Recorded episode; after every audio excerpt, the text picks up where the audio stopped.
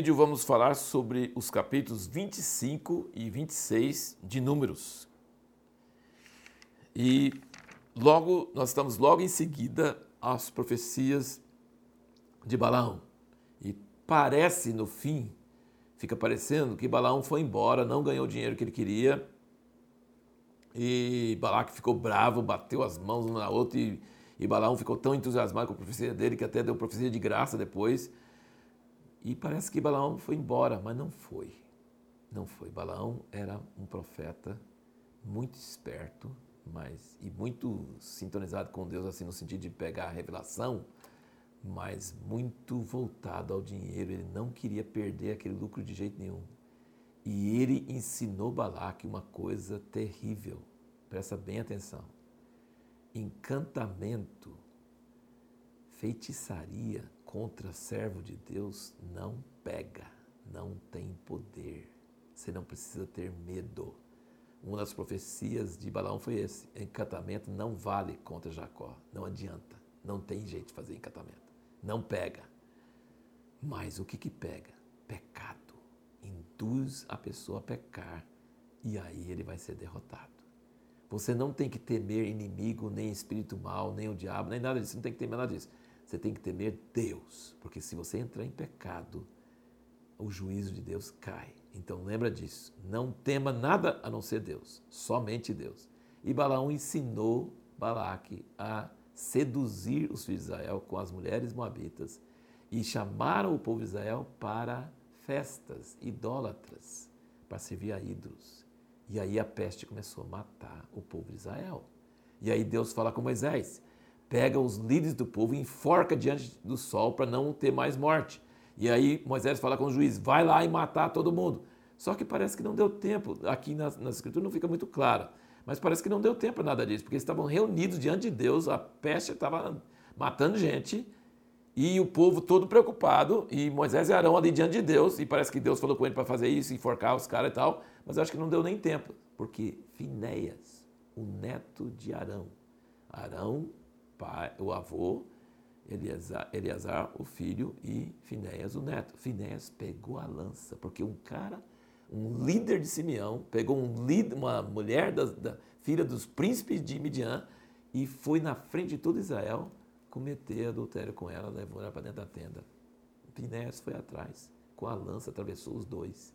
Deus não mandou fazer isso, ele fez por conta própria mas ele estava tomado do zelo de Deus. Olha que coisa interessante. Nadab e Abiú fizeram uma coisa sem a ordem de Deus e morreram. Finéias fez uma coisa sem a ordem de Deus e Deus elogiou ele e falou assim: Eu tenho um pacto de sal perpétuo para o sacerdócio perpétuo. Arão e Eleazar foram escolhidos não por nada que eles fizeram, foram escolhidos por Deus.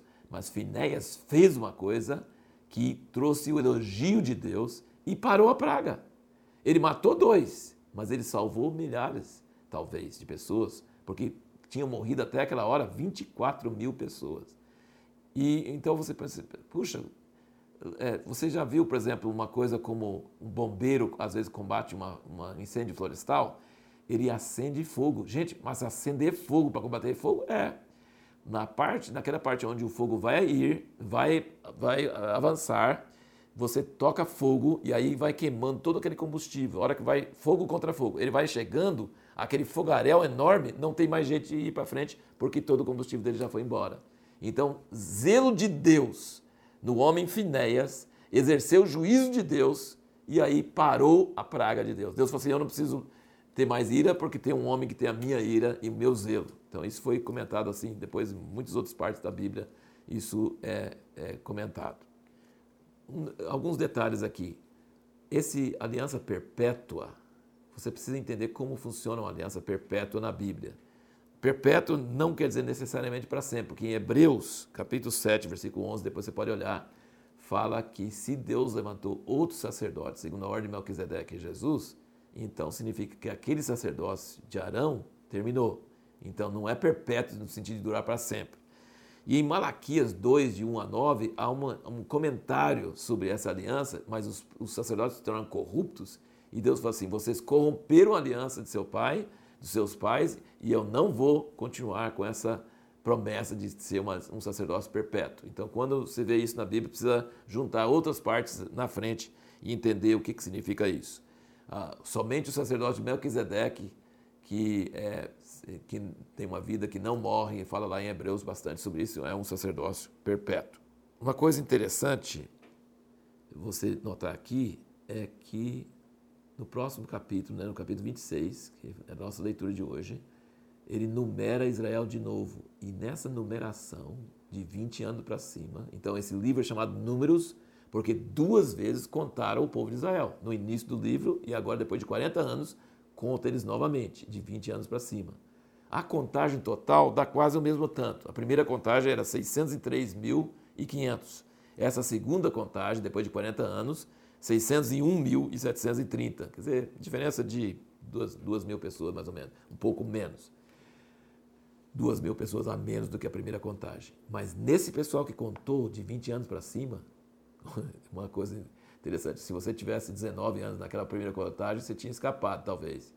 Mas de 20 anos para cima, não tinha uma pessoa, a não ser Josué e Caleb, que estava naquela primeira contagem todos os outros morreram. Então eu entendo que esses 24 mil que morreram nessa praga aqui eram os últimos que tinham que morrer. Então eles morreram pela idade, mas morreram também pelas pragas e tantas pragas que houve, morreu muita gente. Então realmente Deus cumpriu isso. E gente, pensa bem. Isso é uma coisa que sim, me impressiona demais e responde à segunda pergunta que fizemos naquela no vídeo anterior, que por que, que alguns avivamentos tremendos deixam quase nada de fruto? Gente, pode ter uma, uma geração que viu maiores sinais do que essa geração? As dez pragas no Egito, passar pelo Mar Vermelho, todos os sinais e maravilhas no deserto, maná, água da rocha, passando pelo Mar Vermelho, em terra seca. Gente, é, Deus falando em voz audível no Monte Sinai, recebendo as tábuas de pedra. Gente, nenhum, acho que nenhuma geração viu maiores milagres do que, do, de Deus do que essa geração.